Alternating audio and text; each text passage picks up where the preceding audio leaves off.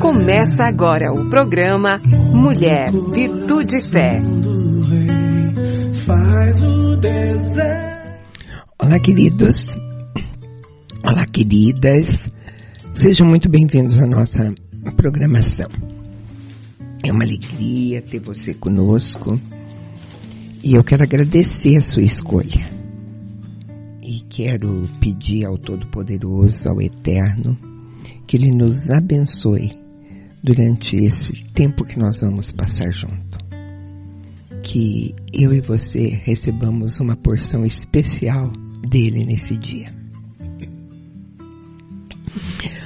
O título da nossa reflexão hoje é Crescimento e Obediência. Crescer. A palavra crescer ela é usada em vários contextos. A gente fala em crescer financeiramente, crescer num relacionamento, crescer em sabedoria, crescer na carreira e assim por diante. A Bíblia também fala de crescimento. 1 Pedro 2, 2 diz assim: Desejai como meninos recém-nascidos o puro leite espiritual, a fim de que, por ele, crescerdes para a salvação. Paulo traz várias orientações a respeito de crescer espiritualmente, mas a ênfase dele é, é, é que nós precisamos desejar isso. E todos nós, nós aqui na Terra, nós estamos é, numa jornada de crescimento espiritual. Crescer, a palavra crescer no dicionário, diz que ele é um verbo intransitivo. Significa desenvolver progressivamente após o nascimento ou antes dele. Crescer é aumentar de modo progressivo em altura, estatura, comprimento, volume, intensidade, quantidade. Essa é a definição que aparece no nosso dicionário de língua portuguesa.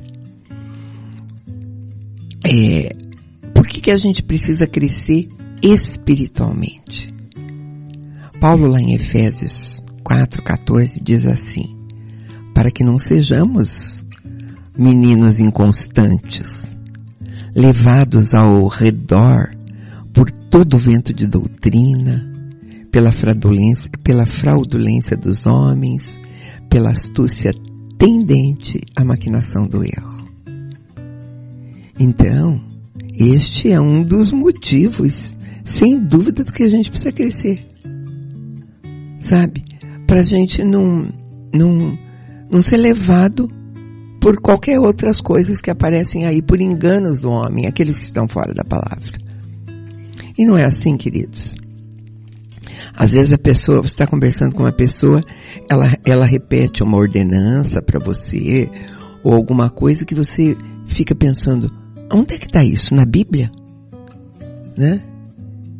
Ela não conferiu, ela não sabe, ela ouviu uma vez, ouviu falar, ficou naquilo. Por isso Paulo alerta que nós precisamos crescer para não sermos enganados espiritualmente. Agora, crescer de que maneira?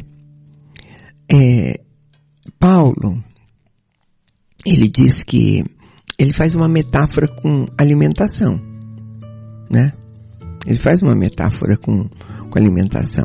Ele diz que a gente precisa começar é, com leitinho, da mesma maneira que Pedro diz, né?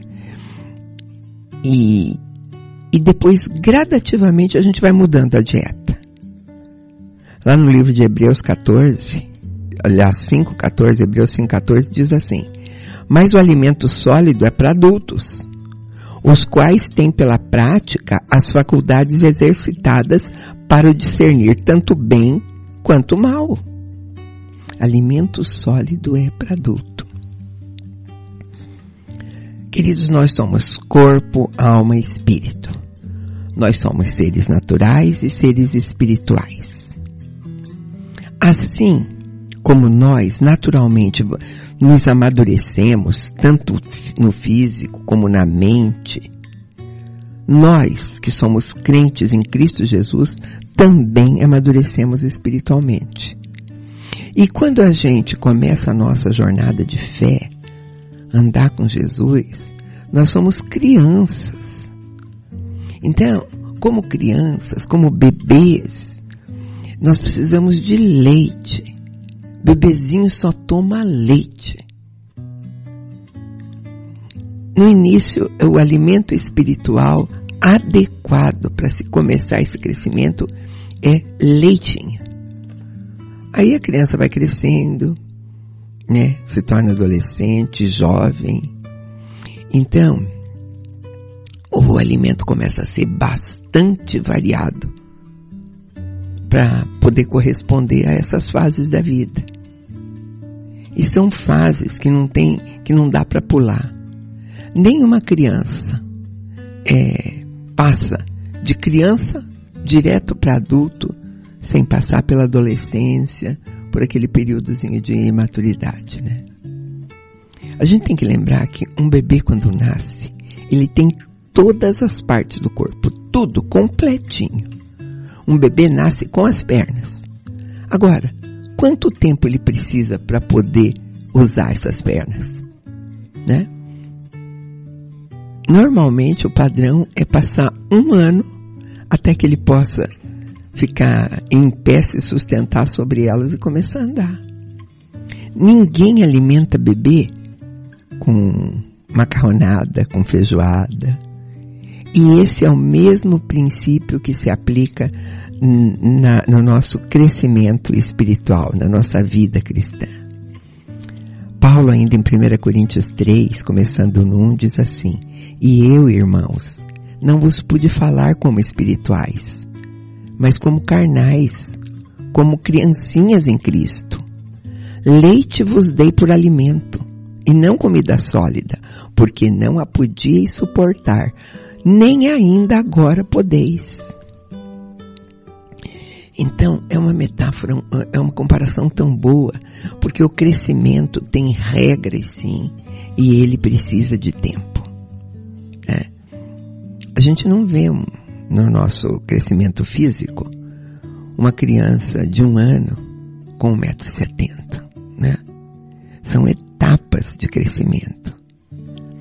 No início, como criança, ela precisa da ajuda dos pais, ela depende de outras pessoas para tudo. No começo para tudo, para comer, para tomar banho, para se trocar, né? E depois vem as etapas que vão sendo vencidas uma a uma. Ela começa a engatinhar, a falar, a entender, a andar. É, é, o crescimento físico, ele não pode ser acelerado. Ele tem um processo normal, padrão. Quando alguma coisa diferente ocorre, então é uma exceção, é uma anormalidade às vezes, até doença e precisa ser tratado.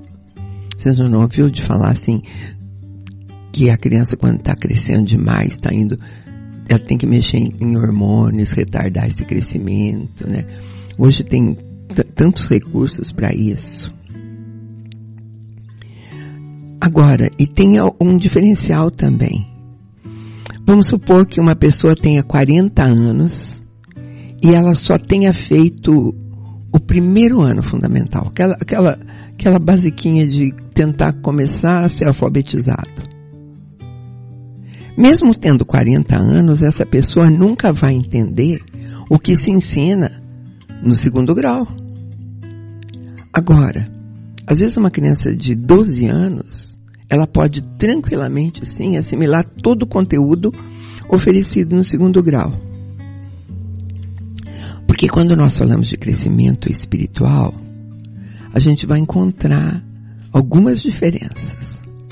Nós vamos encontrar, por exemplo, pessoas que foram salvas há muitos anos atrás. Tem 15, 16, 20 anos de conversão. Aceitaram Jesus, hoje são adultas, vão pegar, eu falei em 40 anos, já passaram dos 40 anos, e, no entanto, são verdadeiras crianças espirituais. É porque neste caso elas escolheram não crescer. É, é, escolheram não experimentar maiores desafios na vida cristã, maiores responsabilidades.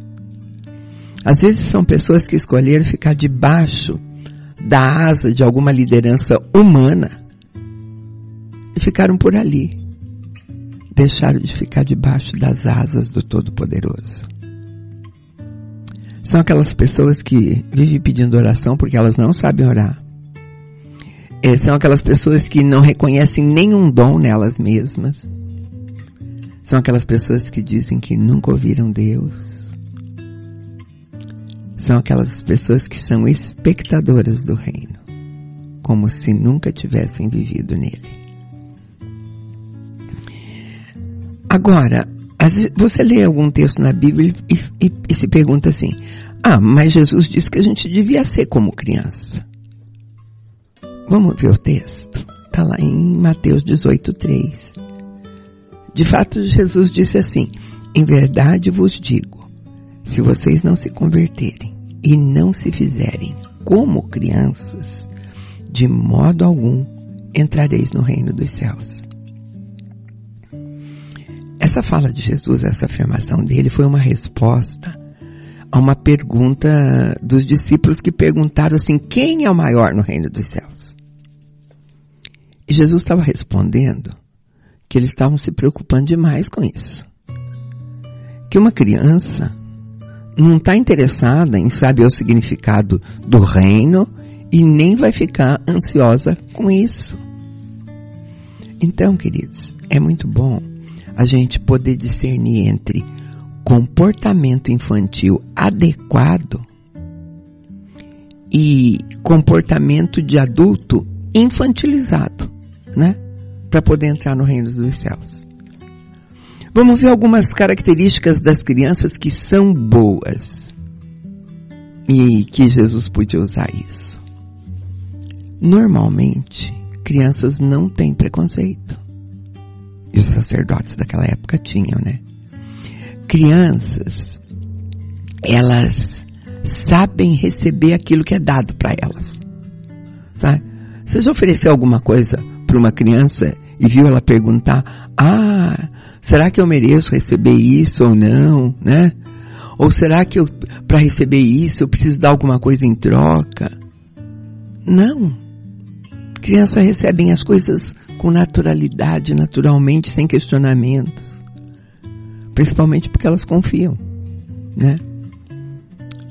É, crianças não têm medo quando elas estão segurando firme na mão de um adulto. Isso é muito diferente é, de um comportamento infantil é, como sinal de falta de maturidade, né? De crescimento. Tem gente que conhece toda a Bíblia, sabe muito da Bíblia, e ainda assim são meninos na fé. Bom, se conhecer a Bíblia fosse sinal de maturidade, os fariseus seriam o povo mais maduro nos dias de Jesus, né? Eles sabiam o Pentateuco, os cinco primeiros livros da, da Bíblia, na ponta da língua. Sabiam tudo. No entanto, eles nem reconheceram Jesus quando Jesus veio. Eles não entenderam que aquele que expulsava demônios, que curava enfermos, que ressuscitava mortos, era o Filho de Deus. Outra característica de criança é que elas não têm malícia.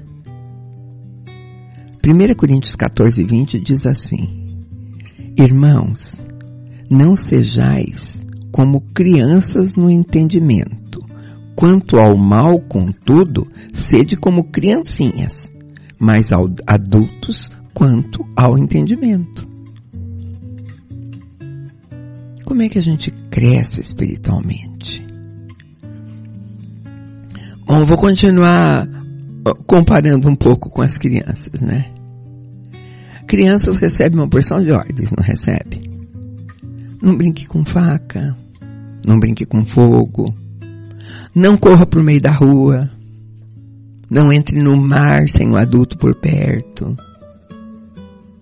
Agora, deixa eu te perguntar, essas ordens, elas são sempre obedecidas? Geralmente não, né? Só depois de uma experiência errada, todo mundo vai tentar. Toda criança gosta de tentar. A maturidade cristã tem a ver com a nossa obediência. Eu dei o título dessa reflexão de crescimento e obediência. Maturidade tem a ver com fazer a vontade do Pai. Nós somos cristãos maduros quando a nossa vontade ela importa menos para nós do que a vontade de Deus. Mas será que é isso que acontece mesmo? Será que nós pensamos mais em Deus do que em nós mesmos? Jesus, certa vez, ele perguntou aos discípulos dele se eles sabiam quem ele era. Pedro respondeu que ele era Cristo, o Filho do Deus vivo. Uau, olha só a revelação, lindo! E Jesus virou para ele e falou: essa é uma revelação do Espírito. Então a gente tem maturidade espiritual quando nós ouvimos as revelações do Espírito. Mas logo depois disso, quando Jesus disse que estava indo para Jerusalém, que seria preso, que seria morto, que iria ressuscitar ao terceiro dia, Pedro ficou super perturbado lá e disse que isso nunca, nunca ia acontecer. Falou, de jeito nenhum, não vai acontecer isso. Aí Jesus chama ele do ladinho assim, está escrito lá em Mateus 16, 22. E Pedro tomando a parte, começou a repreender, dizendo, tenha, tenha Deus compaixão de ti, Senhor, que isso de modo algum te acontecerá. acontecerá. Ele, porém, voltando-se, disse para Pedro, para trás de mim, Satanás. Me serves de escândalo, porque você não está pensando nas coisas que são de Deus, mas sim nas que são dos homens. Sabe, Pedro estava pensando nele mesmo conforme Jesus revelou. Ele tinha na mente dele é, a figura do Messias que ia trazer um reino. Agora, aquele Messias que ele estava vendo, que ele acreditava, disse que ia morrer. Com a morte dele, como é que as coisas ficariam? Jesus tinha afirmado que a vontade de Deus é, é que ele era que ele morresse. Mas os discípulos dele estavam pensando na vontade deles, discípulos. E, e sabe, e logo depois disso, eu li até o 23 para você, mas do 24 em diante, depois que Jesus corrige a Pedro, ele ensina uma verdade poderosa para cristãos que querem ser cristãos maduros. Em Mateus 16, 24, Continua assim. Então disse Jesus ao seu discípulo, se alguém quer vir após mim, negue-se a si mesmo. Tome sua cruz e siga-me. Pois quem quiser salvar sua vida vai perdê-la, mas quem perder sua vida por amor a mim, achá-la. Pois que aproveita o homem se ganhar o mundo inteiro e perder sua vida? Ou que dará o homem em troca da sua vida? A única maneira de seguir Jesus, querido, de ser discípulo de Jesus, é negar a si mesmo, negar os próprios desejos, negar os próprios projetos para fazer e viver os projetos de Deus. A nossa carne reluta contra isso. A gente tem medo de sofrer, né? Negar-se às vezes pode trazer sofrimento. Pedro falou aquilo porque ele, Pedro, não queria sofrer. Nem ele, nem os outros discípulos. Nem eu quero sofrer, nem você. Agora, Hebreus 5, no 12, orienta assim. De fato, embora vocês já devessem ser mestre, vocês ainda precisam que alguém vos ensine de novo os princípios elementares da palavra de Deus, que e vós tornastes necessitados de leite e não de alimento sólido. Quando qualquer pessoa que se alimenta de leite é inexperiente na palavra da justiça, pois é criança. Mas o alimento sólido é para adultos, que pela prática têm suas faculdades morais exercitadas para distinguir entre o bem e o mal. Então, o autor da carta de Hebreus aqui, ele está chamando a atenção porque alguns deles não tinham crescido. Estavam tomando leite quando eles precisavam estar comendo, comendo alimento sólido. E nesse contexto, o alimento sólido é a palavra de Deus, é a Bíblia. Não, não há outra forma de crescer, de ter caráter aperfeiçoado, a não ser pela leitura, pela meditação dos princípios de Deus que estão revelados, que estão contidos na palavra dele. Por isso, é preciso diariamente ter um tempo para ler com tranquilidade a Bíblia e se deixar ser ensinado pelo Espírito Santo de Deus. É por conta de cristãos imaturos que Paulo diz que não podia falar para ele como, como espirituais e sim como carnais. Marcos 10, 32 diz assim, ora, estavam subindo, estavam a caminho subindo para Jerusalém e Jesus ia diante deles e eles se maravilhavam e os seguiam atemorizados. De novo tomou consigo os doze e começou a contar-lhes coisas que haviam de sobreviver. Só que tem a palavra atemorizados aqui. É na hora da dificuldade que a maturidade cristã vai se manifestar. Ou não, né?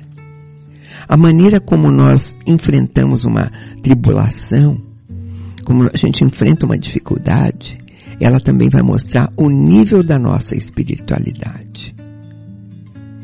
E não é fácil. Não é fácil nem para Jesus. Vocês pensam, Jesus também como homem teve que lutar contra a carne. Nós conhecemos a história quando ele estava no Getsemane.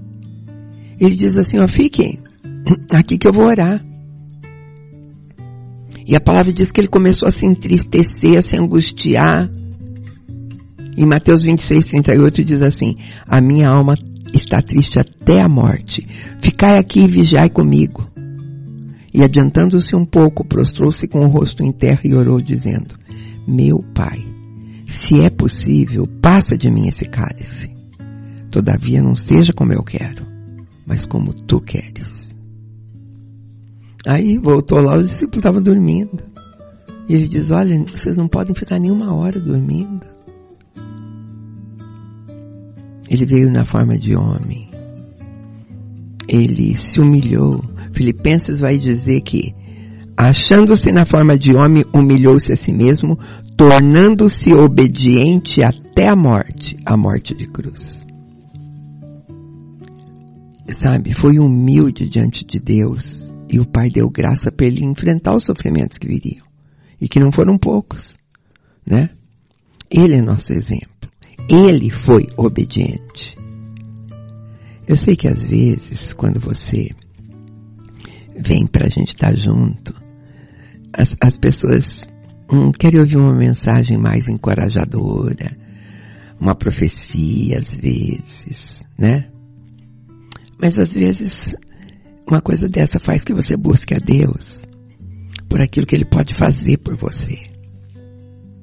Eu sei que agora tem pessoas, por exemplo, que gostariam de ter as lágrimas enxugadas.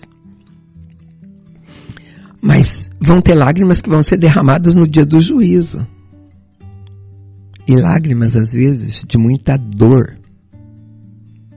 E justamente por você não ter obedecido. Porque alguns escolheram crer na mensagem errada. Apocalipse 12, 11 diz assim, eles venceram pelo sangue do cordeiro, pela palavra do seu testemunho e não amaram a sua vida até a morte. Esses vão ser os vencedores os que completarem a carreira.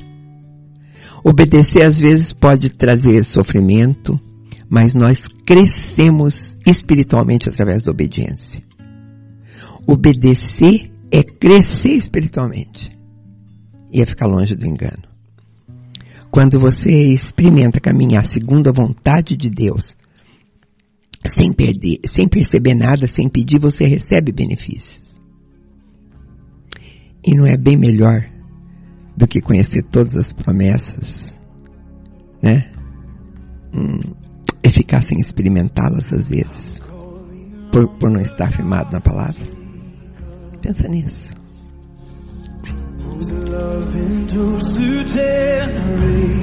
I know that you will keep your covenant. I'm calling on the God of Moses, the one who opened up the ocean. I need you now to do the same thing for